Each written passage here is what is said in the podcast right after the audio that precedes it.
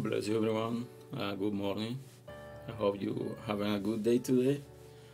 Uh, that's a pleasure to me to be here today with a new live streaming. Yesterday, we're talking about about a house divided cannot stand, and we're saying like uh, we need to keep together as a body.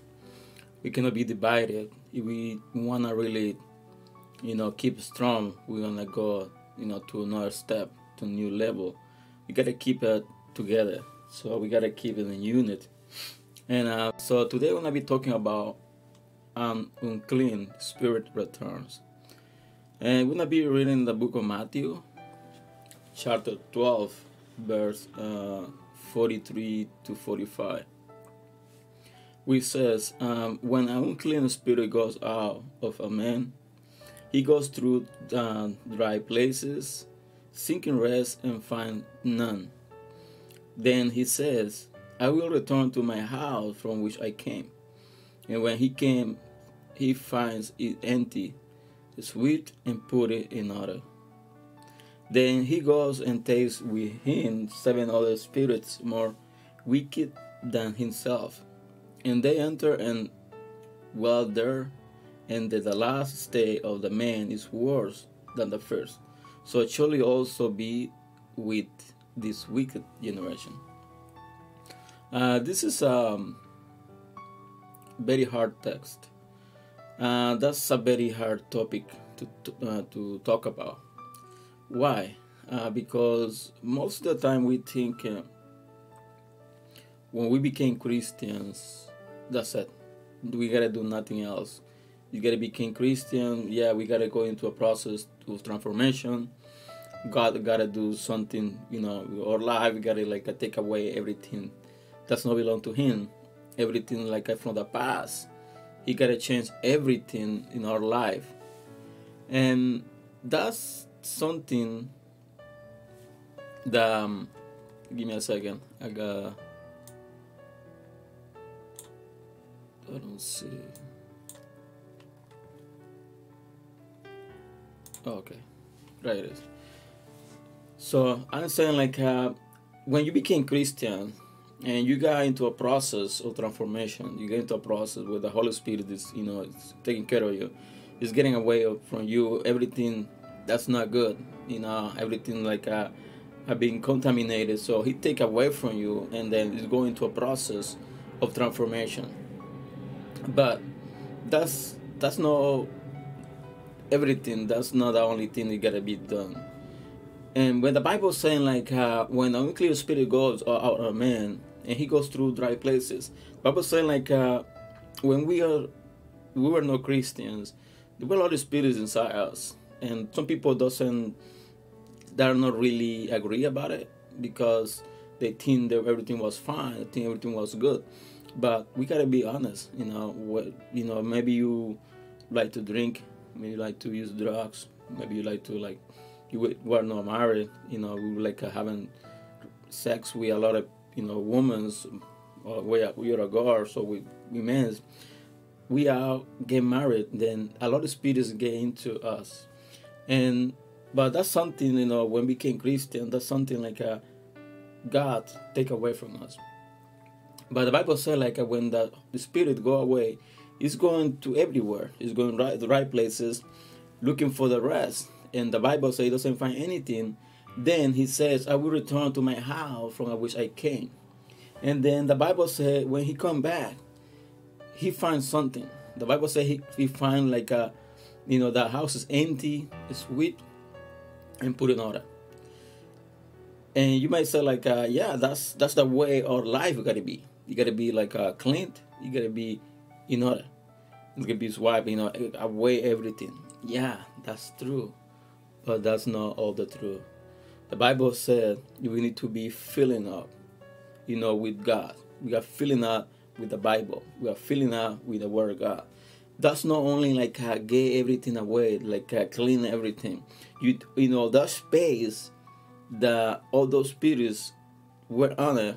You need to fill it up with the presence of God, and that's something a lot of people doesn't understand that's not only became Christian. That's not only like I go to church. That's not only like a be a part of the service.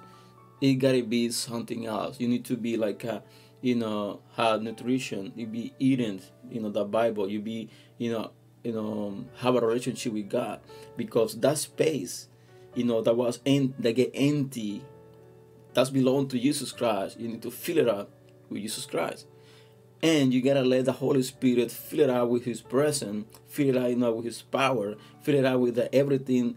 You gotta be in that place.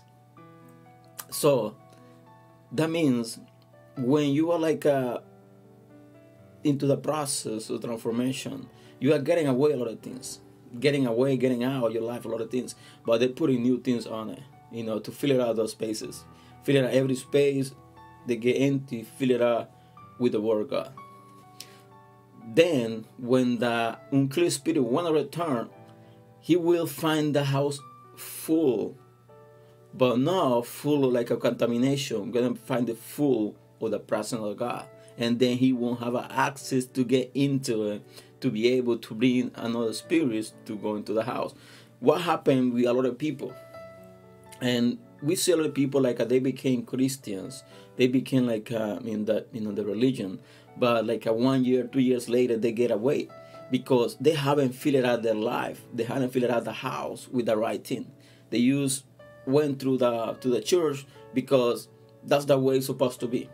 Then you go to the service because that's the way it's supposed to be. But they didn't have like a close relationship. They weren't like they weren't like uh, asking God like uh, to we feel, you know, of the presence, to be filled of the Holy Spirit, to be filled out you know, of the Bible, the Word of God, put the Word of God, you know, in place in our life.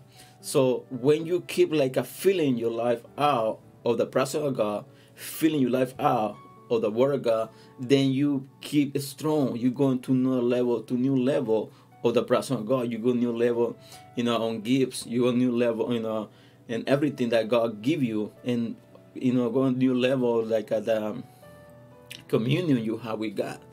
That's why like uh, you need to you not only need to have kind of like a change your lifestyle you gotta start filling out with new things the lifestyle. Let's give you a sample. And you are trying to lose weight.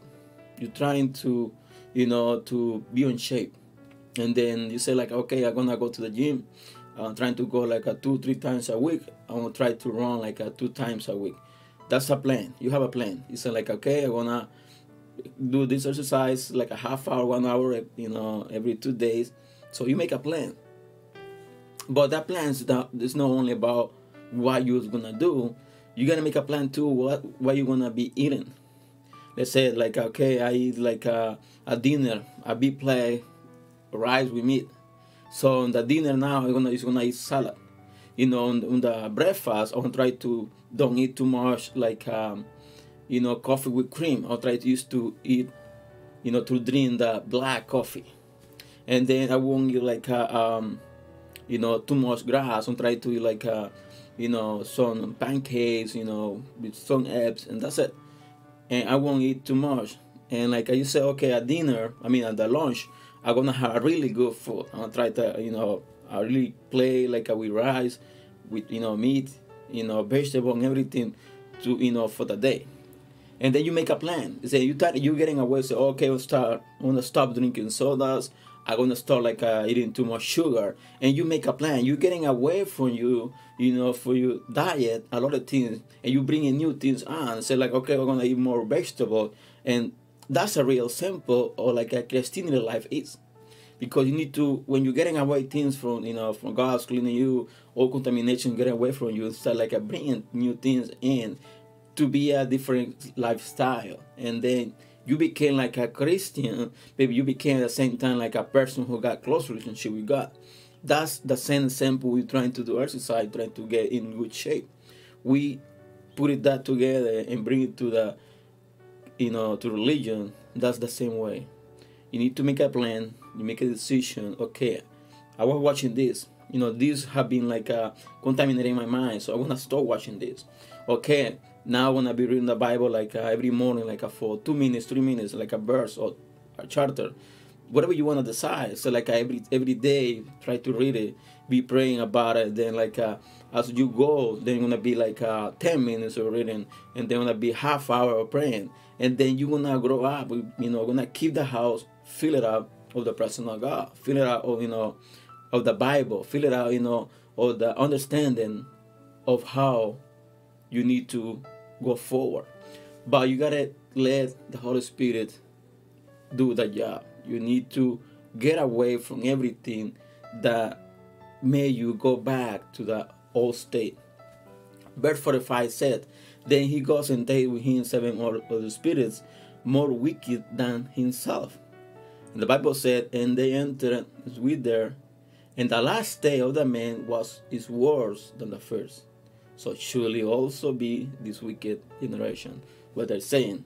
They're saying like uh, when you were bad, but you let the house empty, you don't like a filter out the presence of God, that you might be a worse state you were at the beginning.